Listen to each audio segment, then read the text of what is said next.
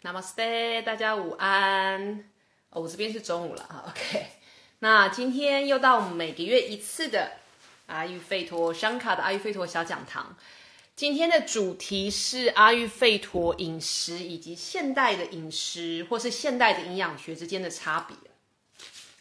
我们说，大家随着现在健康意识的抬头，或是所谓养生意识的抬头啊。大家越来越重视我们所吃的东西，然后营养学的概念，甚至像营养师的这个职位，这样子的工作在台湾也越来越流行，然后也越来越多人知道说，在嗯，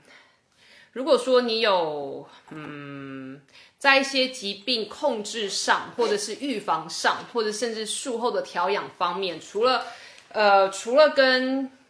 西医这边做咨询之外，通常也会另外到营养师这边跟营养师一起做结合。我记得我小时候最早最早有营养师这个头衔，是因为，呃，是因为坊间的一些就是减重中心，然后在减重中心当中，他们有一些营养师的这个 title，呃的专业人员在那边为大家做服务。那在西方营养学也也因为西方营养学的这样兴起，所以有越来越多人开始，呃，崇尚所谓的。我是我吃的东西，如果用英文来讲的话，就是 I am what I eat。可是，在阿育吠陀来说，我们不是这么看。阿育吠陀除了 You are what you eat，我们更重视的是你是你所消化的东西，You are how you digest it。因为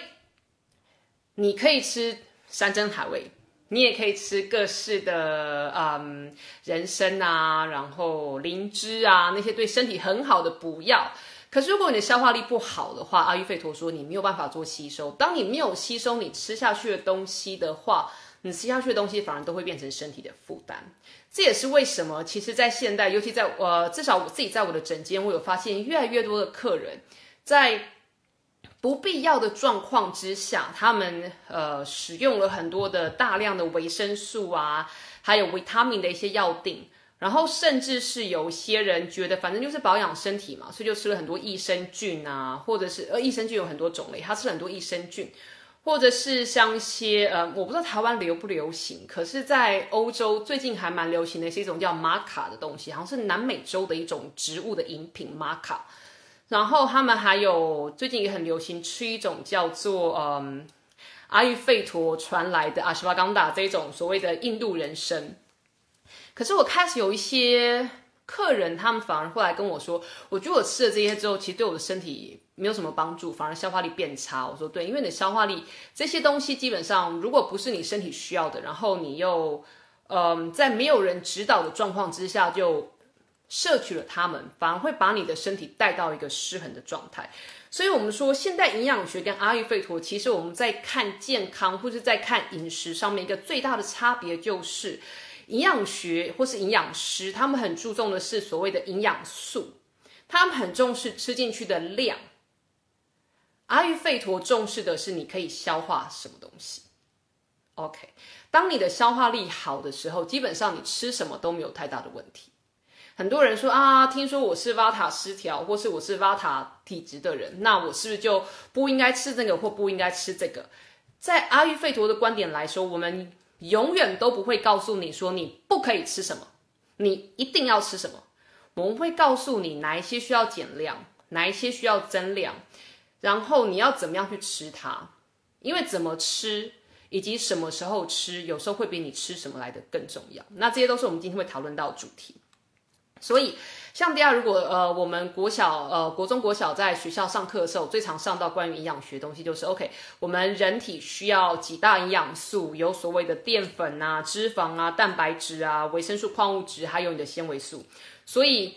大部分的人有稍稍有点营养学概念的人，很喜欢做，就是我在买菜的时候会先看包装背后，OK，糖有多少，盐有多少，钠有多少，然后呃脂肪含量是多少，那个比例还有克数。然后更甚的，我甚至有一些客人，他们还会就是做计算，他们每一餐会去计算说，OK，我这一餐吃了多少公克的淀粉，然后多少公克的脂肪，多少公克的蛋白质，然后多少的维他命 A、B、C、D、E 这一些，然后还有矿生呃矿物质、铁质啊、钙质啊，我吃了多少？他们做很详细的计算，然后去呃，连卡路里也会计算进去，因为他们可能要做嗯所谓的体重的控制，或者是他们的医生跟他们说你的胆固醇太高了，胆固醇要做控制，或者是呃医生觉得你的肾脏不好，然后你有水肿问题，所以你的钠要控制，钾要控制，等等等。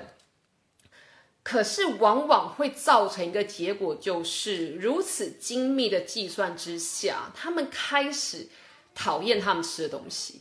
因为他们觉得压力好大，我今天是要吃东西，可是我要计算很多有的没的。然后到后来，他们，我常跟人，我我常跟我的客人说，当你的身心状态在很很平衡的状态之下。你去做这些计算，你不会有什么太大的负担，心理的负担或是压力。可是，今天一旦你是处于一个身心比较衰弱的状态，比方说你可能那一阵子，呃，生命中有遭受到一些什么打击，或者是有一些重大的变故，或是你的生活，比方说搬家啊，或者换工作啊，有换到新的环境去，有一些新的挑战，又或者是你那天很累，或是那一阵子压力都很大。当我们的人处在这样子的状态之下的同时，你就会很容易。呃，英文所谓的 black out，就是你会掉到一个所谓的黑洞的呃的地方，你会不知道你自己在干什么，你就是吃就对了，所以反而会从一个小心翼翼过生活、小心翼翼做计算的状况之下，掉到一个反正 OK，I don't care，我什么都不管了，就是这样子。然后你就即使平时是忌口的人，在这个时候会忽然没来由的、没有意识的拼命将东西塞到自己的身体里面去，然后等到可能呃。半个小时、一个小时过去之后，你忽然惊醒过来，发现你自己坐在一堆空空的包装袋、食物的包装袋堆当中，那个垃圾当中，然后发现你吃的都是全部都是你的医生告诉你不要吃的东西。OK，所以当我们在进行营养控制的时候，或是饮食设计的时候，很重要的一点，尤其在阿育吠陀很重要的一点因，阿育吠陀不是只看你的身，我们也看你的心，所以我们会搭配你。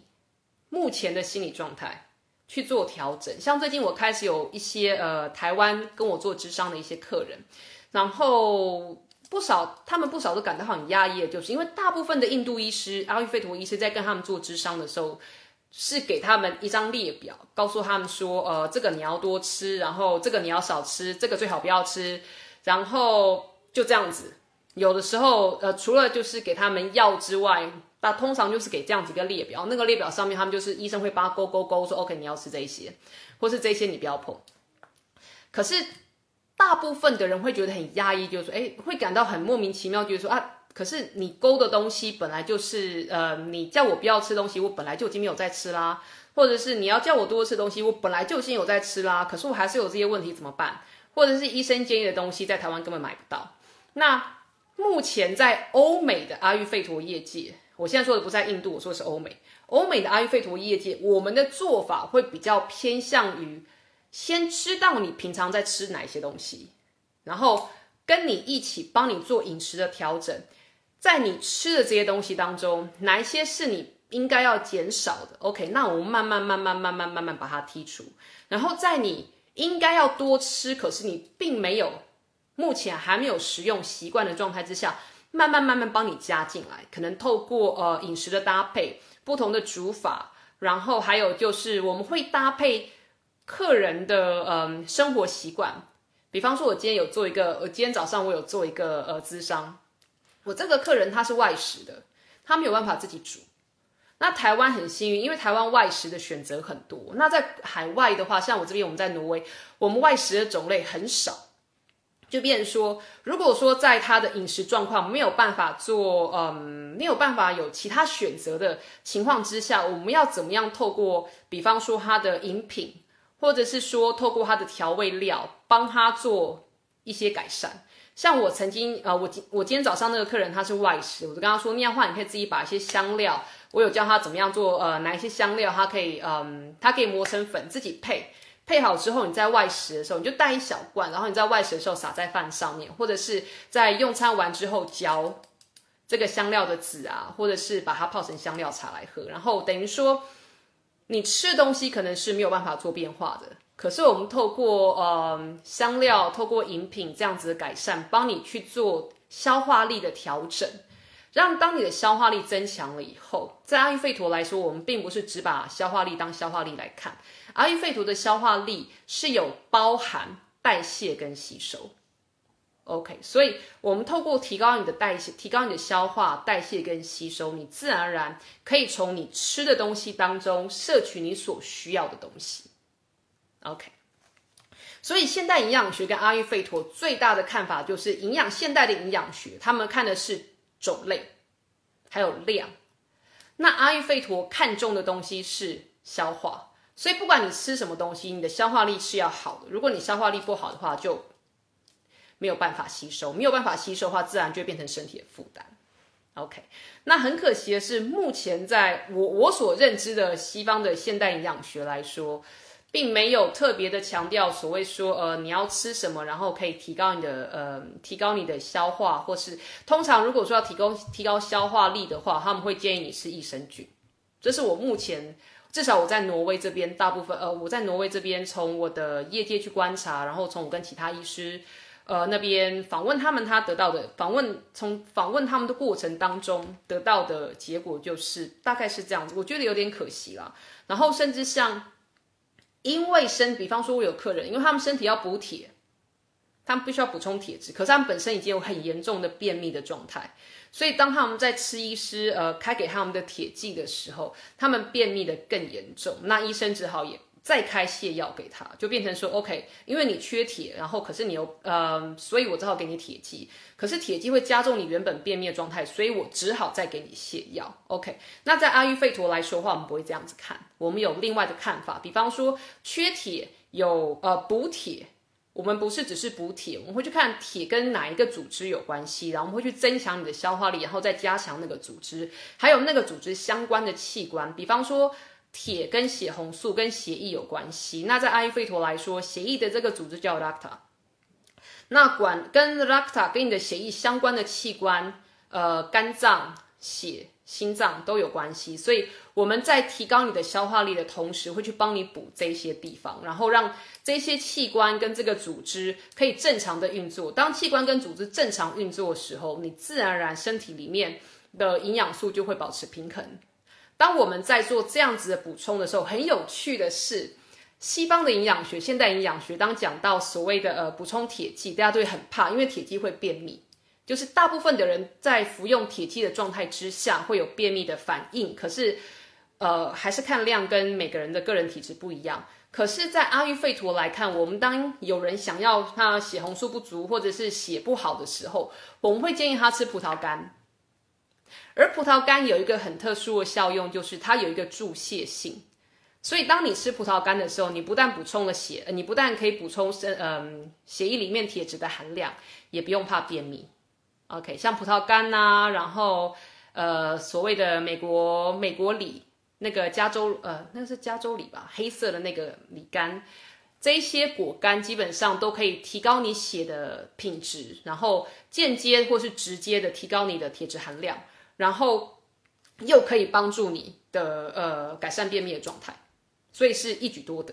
那我们阿育吠陀在看的时候，为什么会建议这样子食材？不是因为这个食材不是单纯的因为这个食材有大量的铁质，而是还有它其他的因素。那我们在看的时候，并不是就营养素下去看，而是就它对你消化功能、你的消化力的影响，然后跟你身体的不同的组织的滋养，然后再就是。有的时候，当我们如果要讲到药膳的话，我们会比较去看它对于所谓 Vata Pitta Kapha 的功能的影响。可是如果只是一般的饮食来看的话，我们会比较着重在对 Agni 的影响。Agni A G N I 是所谓你的消化火、你的代谢火、你的吸收火。OK，它总共有十三种，广义的粗分有十三种。那这个十三种，它会作用在你的身体的不同的呃不同的层次。可是最重要最重要第一把的那个消化火，你可以直接从你的消化状况来看。OK，所以当现代营养学还在强调数字，还在强调量，还在嗯还在强调你吃的东西的同时，阿育吠陀重点很早一开始就已经把它放在消化力的提升上面。OK，可是我们有没有？对于用餐的呃摄取的食物的量或者是种类，我们有没有注重呢？我们很注重。我在嗯我自己的先修班，我们春季班已经开始嘛。那我们先修班前两堂课有上到阿克尼的部分，然后就我的学生就有提到说，哦，所以如果我体力不好的话，是不是代表我的消化火不好？说不是，不只是消化火不好，当你的火，你的身体有办法去消化跟代谢你吃进去的东西之后，你下一个要考虑到就是你吃的是什么东西。如果你的消化力很好，有办法消化跟吸收你吃进去的东西，可是你每餐都吃泡面，或者是每餐都吃微波食品，或者是你每次每一餐都吃所谓的呃能量棒，就是那个呃通常是谷片，呃压缩成的那种能量棒。我知道有在健身的人很喜欢吃那个，或是喝所谓的蛋白饮。如果你的饮食当中只有这一些的话，你的身体就算消化力再好，这个东西它本身是没有养分的。通常这些东西含有的最大量就是糖分，OK，这种糖分可以让你迅速的获得满足，可以让你的身体迅速的感到不饿。可是它没有办法完整，它没有办法提供你你身体所需要的全部的东西。那我这边说的身体所需要的全部东西，我不是指所谓的呃现代学的营养学，呃现代营养学的那个几种不同的营养素的分类，而是我们的身体里面阿育吠陀说所有的物质。都是由五个元素所组成的：空间元素、空气元素，然后空间、风、火、水、土这五个元素所组成。在我们使用的饮食的食材当中，也是一样拥有这五大元素。每一个元素它的多寡会不一样，因为它元素多寡不一样的关系，所以它所呈现出来的呃外形，或者是它的嗯它的功能性，还有它的能量的属性会不一样。OK，所以。当你一直都吃同样同一种食材所制作的东西的情况之下，会变成你只能摄取到这个食材当中的五元素。OK，比方说，如果你吃的那个食材它是嗯水土元素很重，比方说淀粉类，水土元素比较重，你一直都只吃淀粉类的话，那你的身体里面就会有越来越多的水土元素，然后会开始缺乏。其他的空间元素、风元素或者是火元素，那就很容易造成水土元素失衡。而水土元素，如果大家有呃稍稍有一点点阿育吠陀概念的话，会知道水土元素它们是组合成所谓的卡法能量这个功能性能量的重要的元素。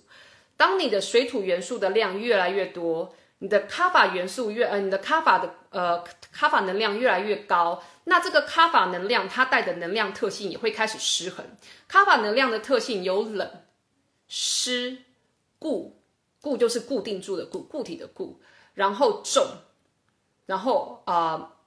它有这一些，所以你会发现身体会开始。如果你一直只吃淀粉类的话，尤其一直都只吃小麦制品的话，比方说面包啊、面条啊、馒头啊，如果你一直都只吃这一些，而没有吃其他的淀粉制品，比方说米啊，然后小米啊、糙米啊、黑米啊、红米这些米，它们的五元素含量多寡会不一样。或者是你也没有在吃其他的什么绿豆啊、红豆啊，然后也没有吃什么扁豆或者是燕麦、大麦这些都没有，纯粹只吃小麦制品的话，你就会发现你的身体里面咖啡能量会越来越高，你会越来越湿、越来越重，久而久之你会发现身体会开始啊代谢会变低，因为这些东西都是滋，这些东西可以滋养你的身体。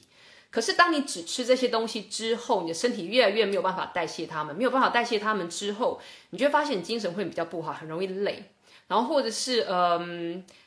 会变得懒懒的，或者甚至体重会开始增加。所以这是可以观察的一个指向。这就是为什么在阿育吠陀，我们说你吃的东西很重要，可是重点是你要吃的多元性。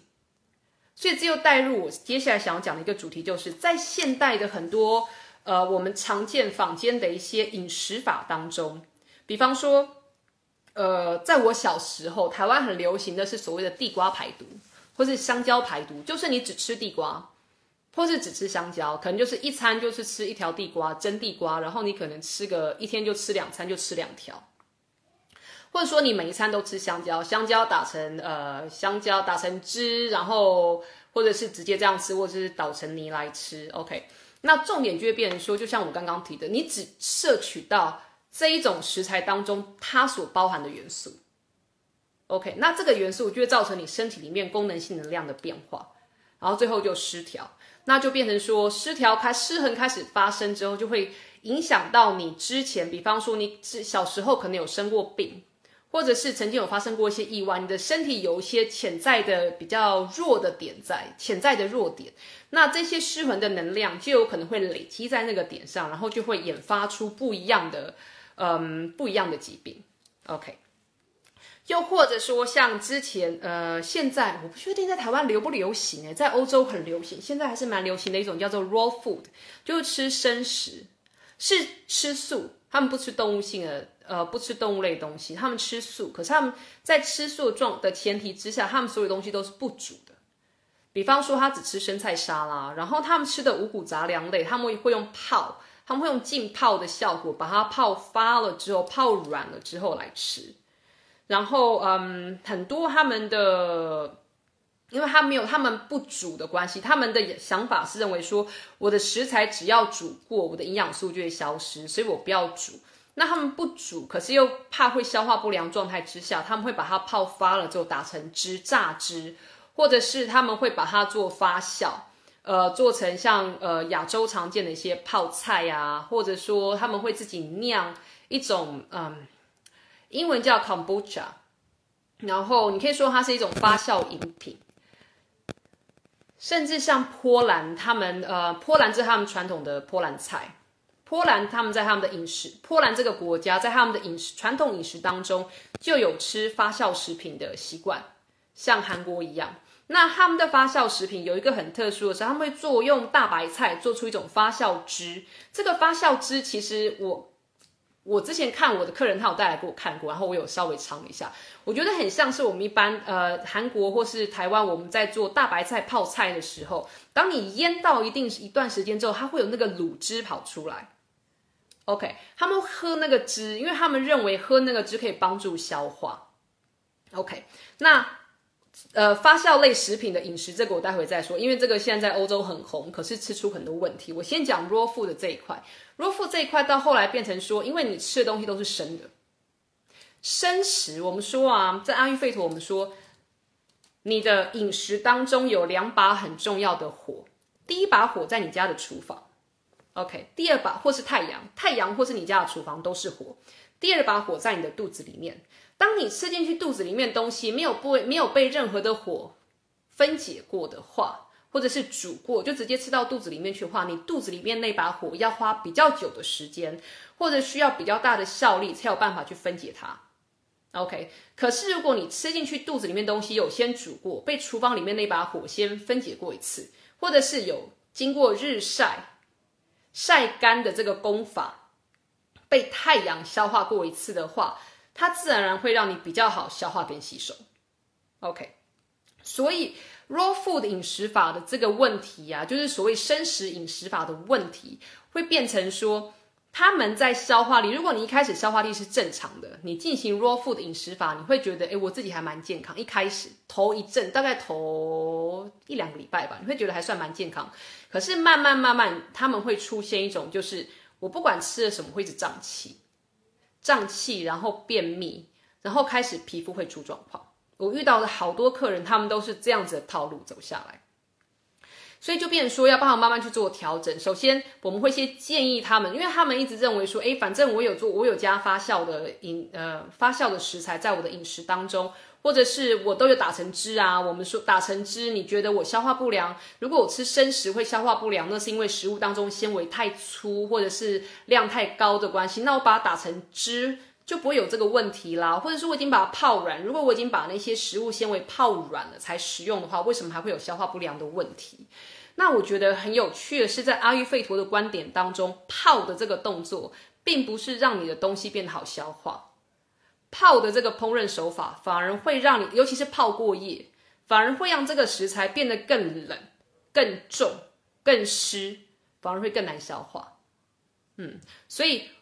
我会开始慢慢，我后来我是慢慢建议他们说，如果说你不想要改变你的饮食方法的话，我是建议你改变。可是如果你完全不想改变，还是想要这样走下去的话，你至少要开始在你的饮食当中加一些比较热的食材，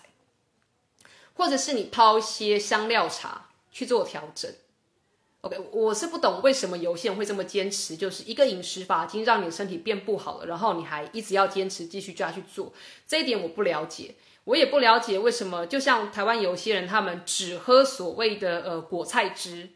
他们不吃其他东西，他们只喝果菜汁，或者是只喝所谓的嗯，怎么讲？青草汁，他们把那个小麦胚芽榨成那个小麦胚芽榨成汁，他们只喝那个，认为那个是排毒。那一来，如果你一直都是同样食食材的话，你的营会营养不均衡。二来，生食对身体来说是增加你消化力的负担。然后第三，嗯，如果你的身体没有毒，而你硬要排，那你的身体会开始越来越虚弱。如果你的身体本来有很多毒，那你已经排完了，你还继续排，那这样的话，你的身体会慢慢慢慢走向衰弱，然后细胞会衰竭，肌肉一些组织会萎缩的这条路上面。所以阿育吠陀讲的是平衡。不是讲你一定要清空，像我们在先修班，我有提到，就是很多同学他们听到这一段都觉得很压抑，就是身体里面的所有废物，包包括你的汗液，包括你的粪便，包括你的药，那你的尿液，都是我们看来是废物，可是它都有它的功能在。如果你把它全部排空的话，承载他们那些器官会出问题，靠他们滋呃靠他们。滋润的那些器官有也会出问题，所以排毒不是排空，阿育吠陀的排毒不是排空，而是帮你达到平衡的境界，没有太多也没有太少，刚刚好。所以如果要运要运用饮食来排毒的话，记得一个原则就是，当你觉得你的身体已经恢复正常状态了，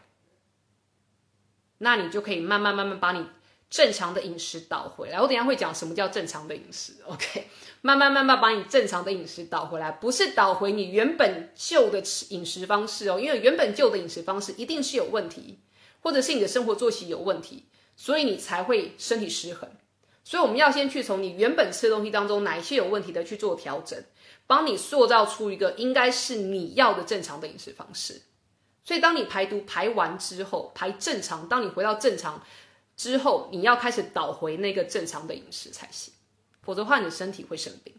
好，再来，还有在欧洲也很流行一种叫做 vegan，vegan 他们哎，我不知道台湾翻什么，vegan 它不是素食，它不是吃素哦，不是 vegan 它是吃素，可是他们更严格，他们连奶油都不行用，牛奶也不行，他们是牛奶，然后所有的牛奶制品，包括了乳酪、cheese 跟奶油，他们都不行使用。然后他们其实呃，vegan 他们的饮食方式跟 raw food 跟生食有一点点像，可是他们允许煮的这个动作。OK，那因为 vegan 他们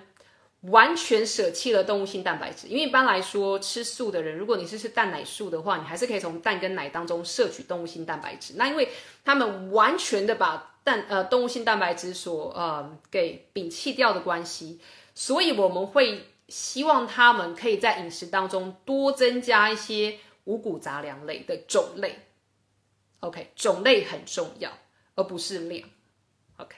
因为种类可以来补，可以做平衡的动作。那量的话，只能增加或是消减。你会觉得很奇怪，什么叫做种类可以做平衡，可是量是做增加消减？所谓的量做增加消减，就像我刚刚说的五元素当中的某一两种，或是某一种特定元素会特定的元素量会一下过激。可是如果说你是吃种类多多种类的食材的话，食材当中会去做互补。OK，我记得我之前有一次我们刚好聊到那个呃阿育吠陀的草药配方的时候，我有说。阿育吠陀的草药，我们跟西方的草根、跟西方的药不一样的地方是，西方他们喜欢做萃取素、跟浓缩素，或是浓缩液，或是精华液。可是阿育吠陀，我们在取用某一种草、某一种植物的某一个部分的时候，我们会把它整个部分都拿来用。比方说，如果我要用树皮的话，像肉桂粉，就是整个树皮晒干磨成粉。OK，那是因为肉桂粉当中所有的含量、所有的成分都有不同的元素。那不同的这些不同的元素都是我们要摄取的，而不是像西方啊，像姜黄也像姜黄，我们也是整个姜黄的根干燥之后磨成粉，而不是像西方医学或者现在大家在台湾可以买到的什么姜黄胶囊或者姜黄素胶囊，是把姜黄当中的某一种成分萃取出来之后，然后把它做成胶囊，那是不一样的。因为当你只是萃取一个一个嗯所谓的营养素的那个状态之下，你只能摄取到某一种元素。可是当某一种元素你吃过多的时候，身体会反噬或是会失衡。可是，当你是使用它完整的，比方说姜黄粉，你是用姜黄完整的姜黄粉的话，姜黄粉当中的其他的元素会去中和掉你单吃那个萃取液或是萃取素的失衡的部分。OK，食材都是有食材跟食材之间，或是每一种植物自己本身，它们是有呃有一种运作的，应该怎么讲？所谓宇宙法则的运作，所以它是会维持在平衡的状态之下。可是如果你单单把一个东西抽出来吃的话，久了就很容易失衡。OK，好。然后我们说，除了 vegan 之外，欧洲曾经流行过啦，去年的时候流行过半年吧，然后现在又退流行，叫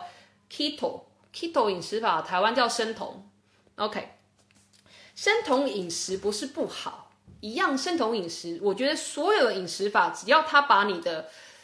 饮食当中的某一种饮食、某一种食材完全的抽掉，某一大种食材完全的抽掉，自然就会很容易造成所谓的失衡。OK，我记得 Keto 他们是把淀粉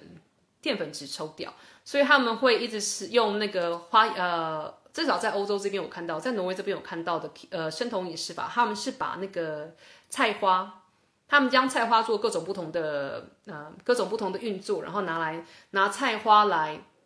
来呃取代所谓的五谷杂粮类，那久了之后，至少我遇到的客人吃 keto 后来有问题的都是，呃精神反而变差了。刚刚导入 keto 的时候精神是好的，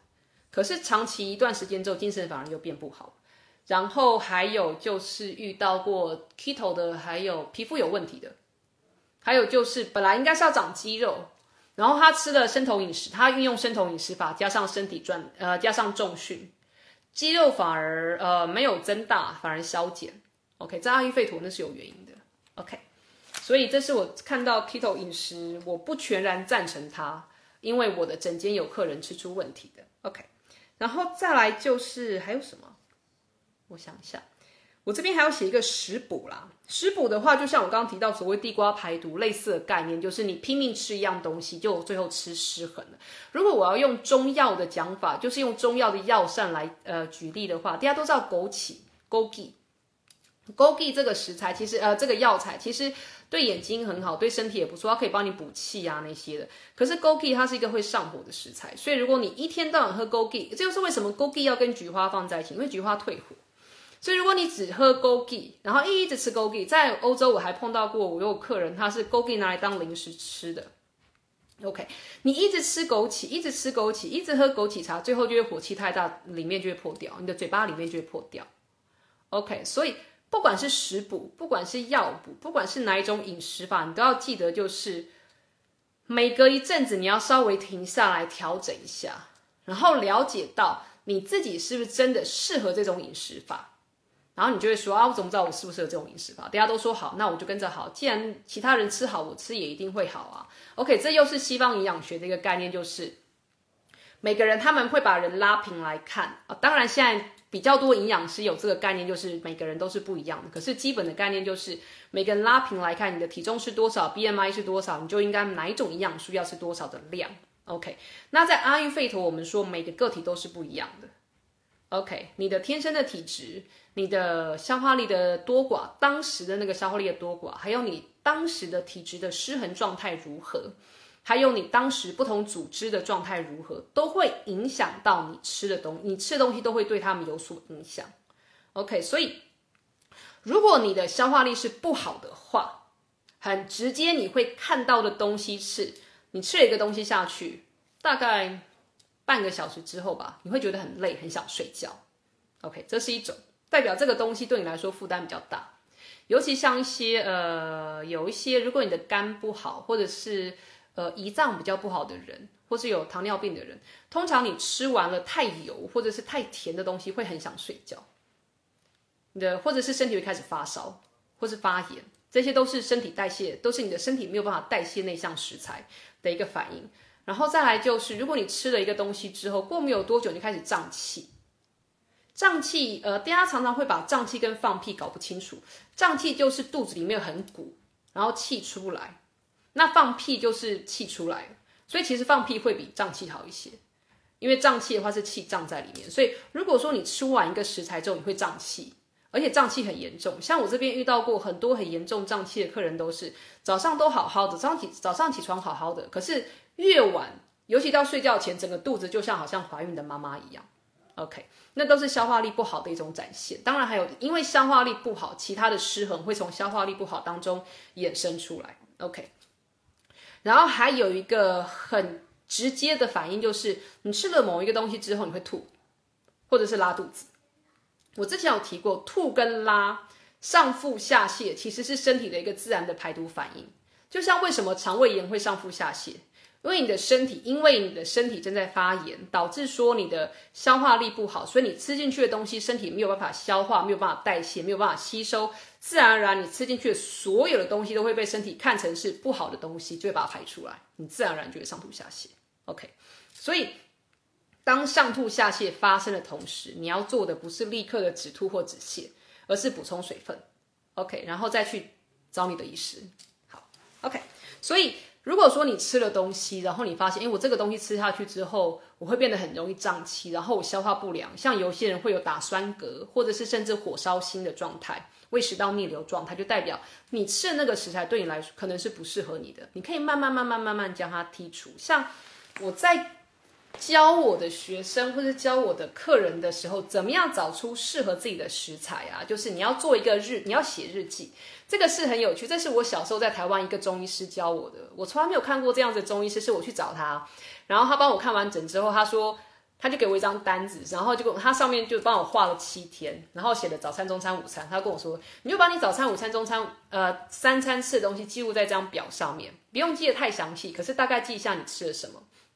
然后一个礼拜回来回诊的时候，把这张表拿回来给我看。他当时就已经在帮我做所谓的呃类似阿育吠陀饮食调养的一个训练。所以如果说你要知道你自己什么食材是适合你的话，你也可以这么做：写一个饮食日记，写说哦，我今天早上吃了哪些食材，然后中午吃了哪些食材，晚上吃了哪些食材，然后记录你那一天晚上睡眠睡觉睡得怎么样，睡眠的品质怎么样。然后记录你当天的呃上厕所的状况，比方说呃我没有什么去上厕所，或者是我那天呃尿很多，然后看一下你隔天上大号的状况状况，我是大号都上不出来便秘呢，还是我是呃拉肚子，还是我的大号看起来是很漂亮的形状跟颜色，也没有什么奇怪的味道，可以稍微记录一下，然后你会知道说。OK，我在吃某一些食材的时候，隔天特别容易便秘，或者是我在吃个呃某一种食材的时候，隔天特别容易拉肚子。OK，那你就知道说你的身体可能没有办法负荷到那些呃没有办法消化或是呃吸收代谢这些食材这么好，你就特别把这些食材记下来。然后呢，你可以做的是不需要把这些食材完全的排掉。OK。因为你还是需要这些食材当中的某一些元素，你可以做的是，可能就是你一个月吃个一次或者两次，而不要天天吃。像在欧洲啊，像我这边我的客人很多，因为我很多客人都吃素嘛。然后在挪威，其实基本上我们蔬菜的选择量很少，因为呃天候跟位置的关系。然后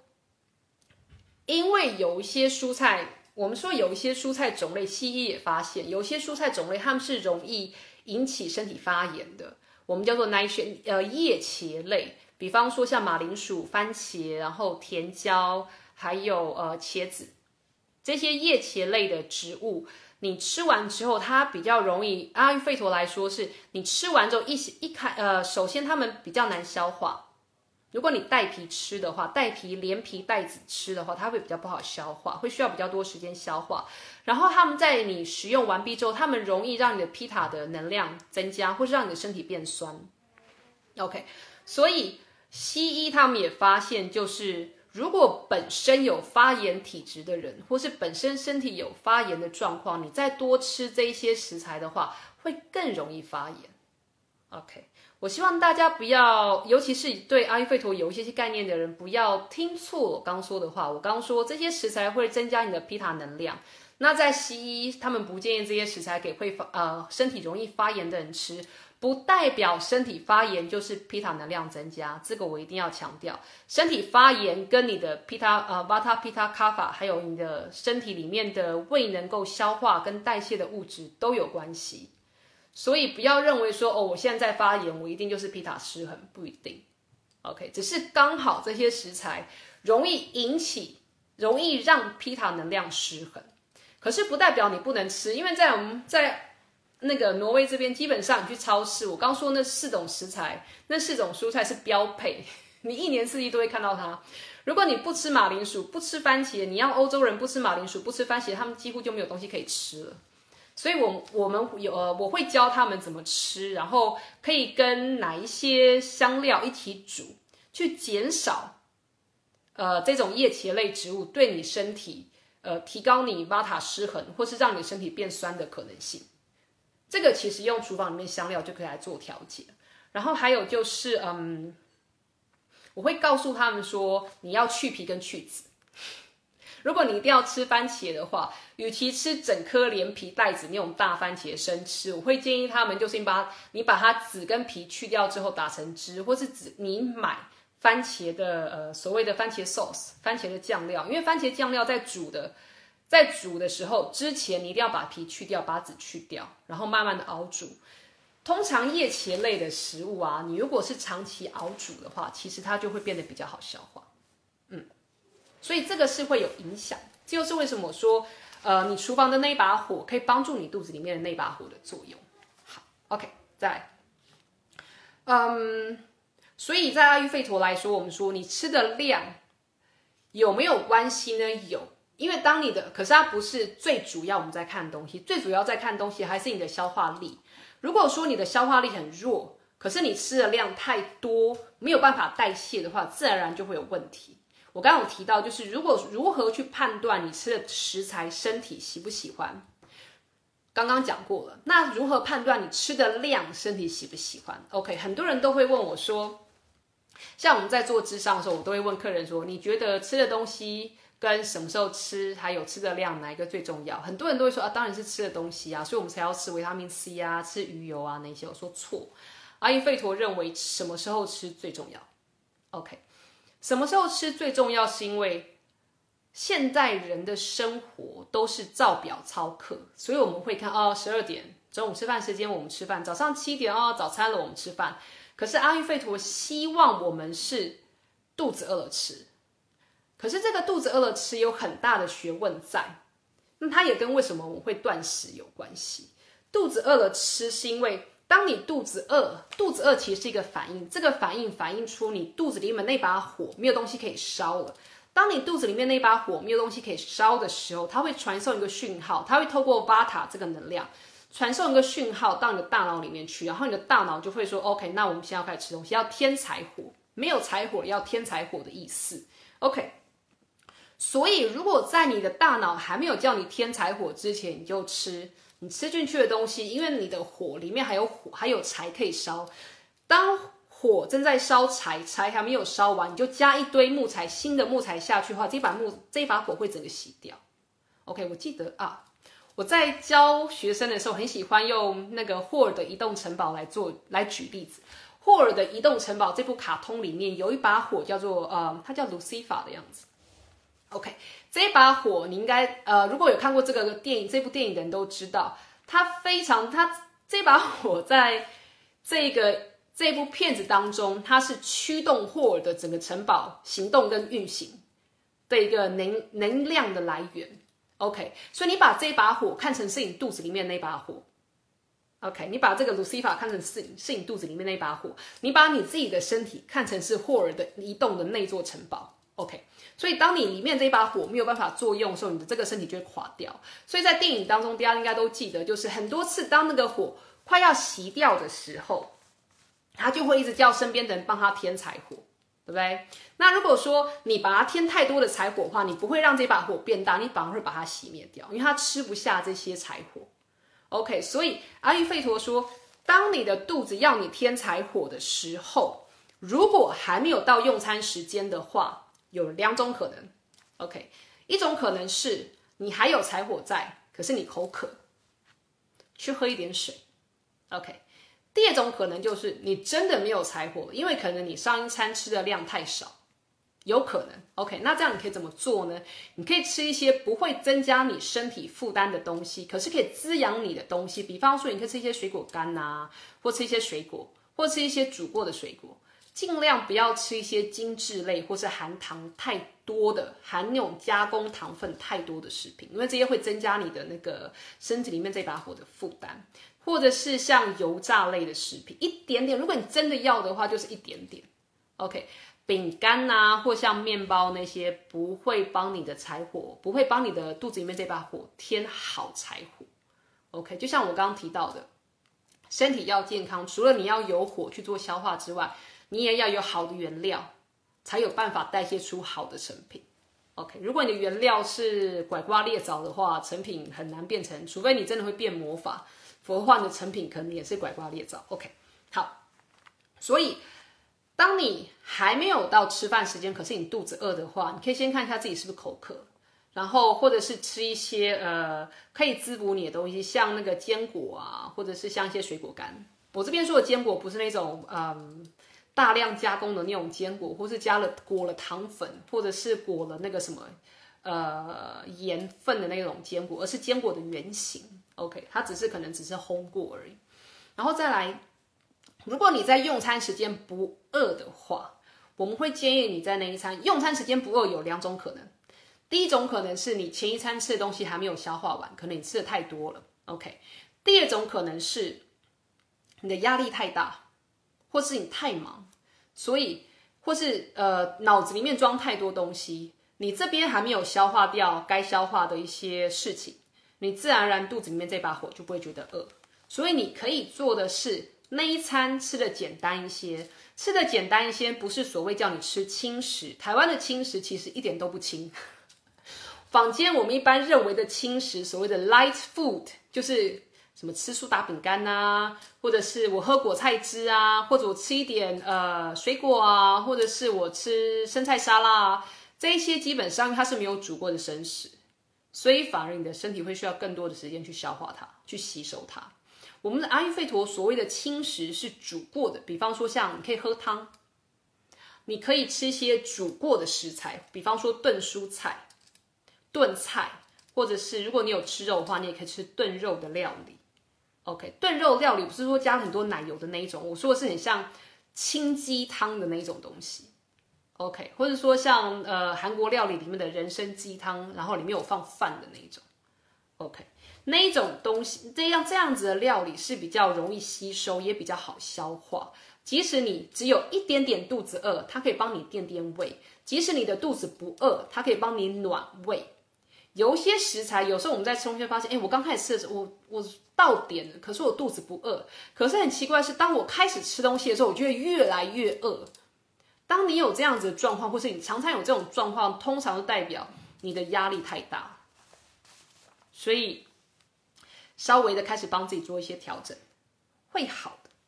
OK，好，然后所以只有说什么时候吃，最好是在正餐用餐的时候吃。我们说两餐两餐之间最好是大概隔四到五个钟头，最多不要超过六个钟头。然后，当然中间跟你的呃这一天当中的活动量，还有用脑量都有关系。然后我们说吃的量啊，我们会建议以每个人自己的手为主哦，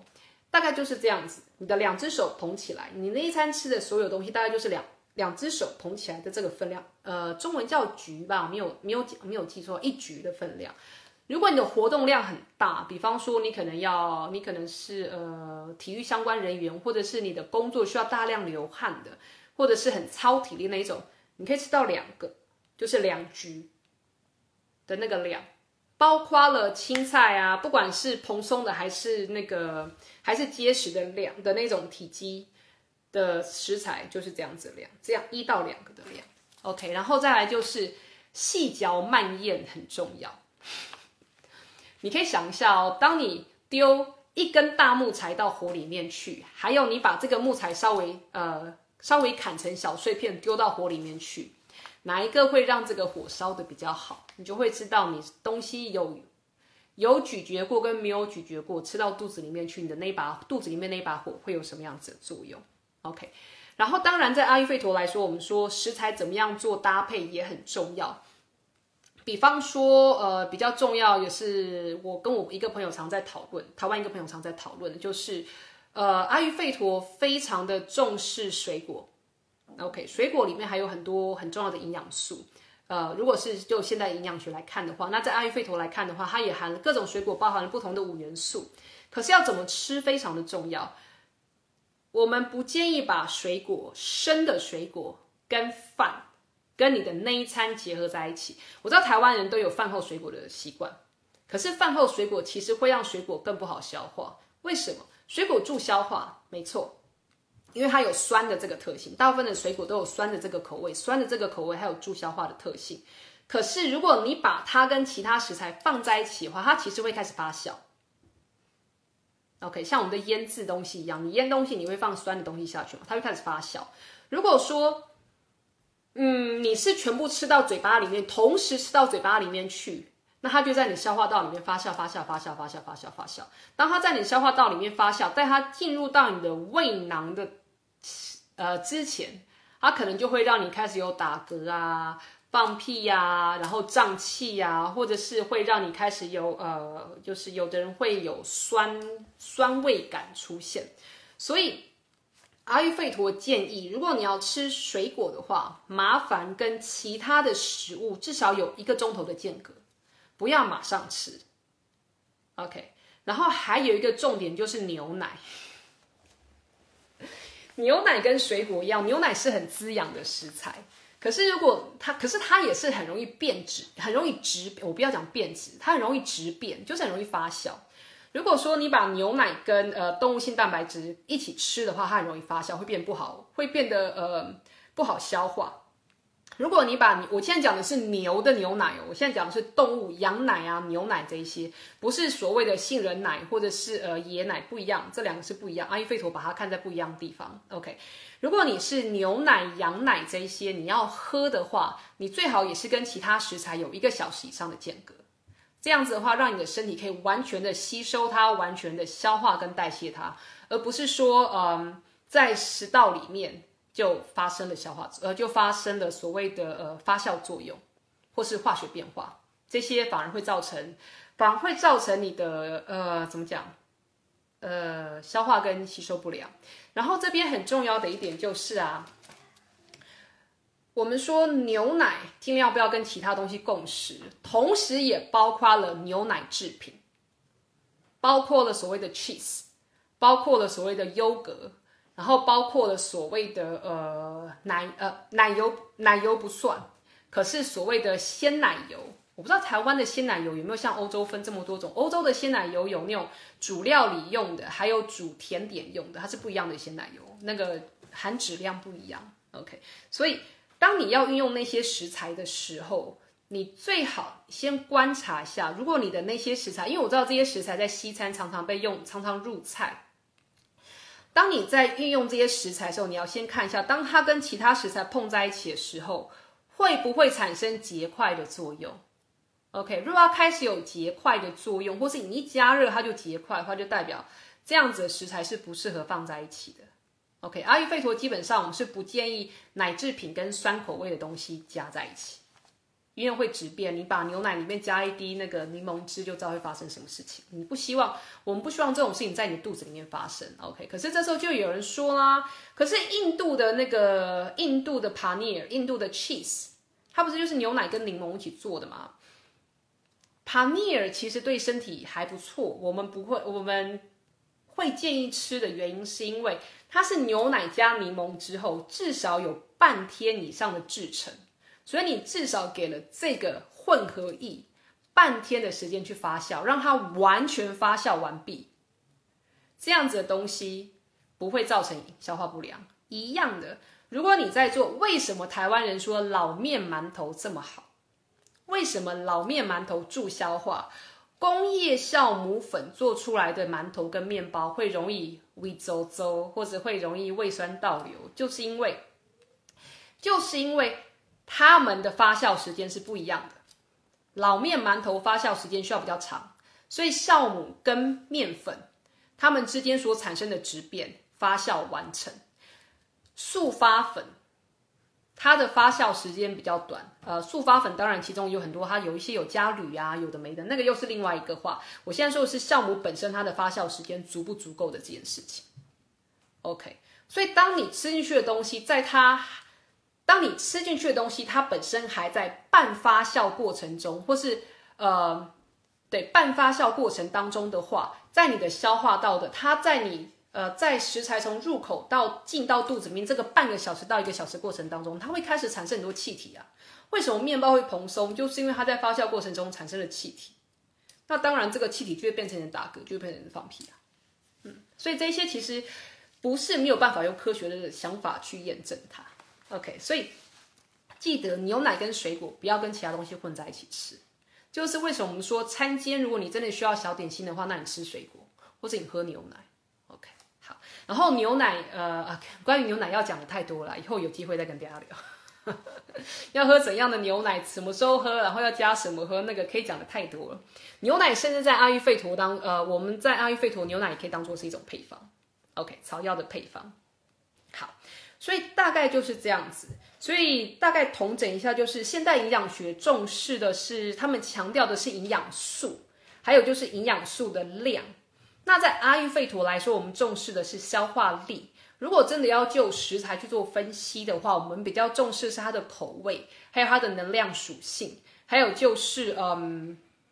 它消化之后的味道、味蕾是不一样的。这三个呃，口味、能量属性，然后还有呃，能量属性跟它消化对这三种是就食材部分我们会强调，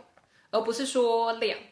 然后再来就是阿育吠陀，与其追求量，我们会比较强调跟比较推广所谓的多样化种类，不要一直只吃一种食材，OK，多让自己在四季吃不一样的食材，然后尽量吃当地的食材，吃你出生地的食材，然后尽量吃当地当季，然后多样化，嗯。然后观察你自己在吃进去这个东西之后身体的变化。OK，呃肉也有问到说宵夜怎么办？肚子饿怎么办？OK，这个跟睡眠有关系，我们可以到睡眠的那一那，我们在讲睡眠的时候再来讲，应该是下下次吧，我们会讲到睡眠。首先呢，看你几点睡。阿育吠陀建议大家晚上八点到呃晚上十点到十点半之前要上床。我相信如果你晚餐有正常吃，晚餐大概在六七点吃完的话。上床十点十点半上床，你应该不会肚子饿，OK。可是如果很多人因为工作的关系，一定要拖到十一点十二点之后再上床，因为进入到皮塔时段的关系，你一定会开始肚子饿，OK。如果说因为你的生活作息跟你工作的关系，比方说像我以前我在饭店工作的时候，我有印着整年的时间我是做大夜班。OK，如果你的工作是大夜班的话，怎么办？或者是你的工作一定要那么晚睡觉，你要怎么吃？很重要就是你尽量不要吃那些难消化的东西，像什么咸酥鸡啊、披萨啊、勾芡过的欧阿米索啊，那些都是很比较，那些都是身体需要比较多一点的消化力才能够消化吸收的东西。所以，然后也尽量不要吃生的东西。你如果真的要吃宵夜的话，就喝鸡汤啊。像台湾很多宵夜摊都有卖那种炖的一盅盅的那种清汤，那个其实都很补身体，然后不会那么的难消化。然后否则的话，像阿育吠陀，我们会建议很多饮品，比方说，呃，你在杏仁加热过的杏仁奶就可以拿来当宵夜啊，在台湾很方便啊，你可以拿杏仁粉加一点芝麻粉下去泡一泡，晚上喝，然后隔天早上起来肤色也会变好。OK，所以。这一些都是可以呃拿来做参考的。那宵夜的话，尽量会不建议吃啦，因为你要已经要睡觉了。阿育吠陀是建议说，在睡前三个钟头就不要再进食。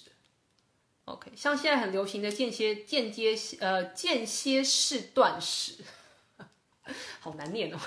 间歇式断食，它就是让你的胃在一段时间当中是保持净空的状态。OK，那我们如果因为我们在睡觉比较不会觉得饿嘛，所以当然就是在睡前两三个钟头让你的胃净空，那自然而然你每天至少会有八个钟头胃是可以休息的。那当你的胃休息，这一把火可以休息，那这把火它就可以去做其他的事情。我们肚子里面那一把火不是只是帮你消化食物而已，它还有其他的事情要做。当你一直在吃东西，一直让它要帮你消化食物的话，它就没有办法去做其他它要做的事情。可是如果你让他休息的话，那他就可以帮你做其他他应该要做的工作。OK，好，所以今天的主题呀讲的有点久。OK，营养学跟现代的营养学跟阿育吠陀的呃一些饮食的基本概念，大家还有问题吗？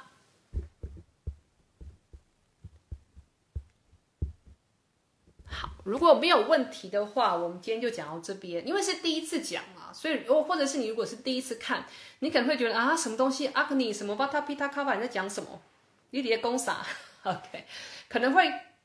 听不懂，没关系，你可以反复听，反复听。那如果大家有兴趣的话，也欢迎来参加先修班的课。或者是之后先修班之后，还有开所谓的养生料理的课，我们会把各个食材做分析，各个不同的料理手法做分析。有兴趣的同学都可以参考一下。那就这样子喽，我们两个礼拜之后再见。两个礼拜，下一次要讲的是断食哦。那就这样子喽，拜拜。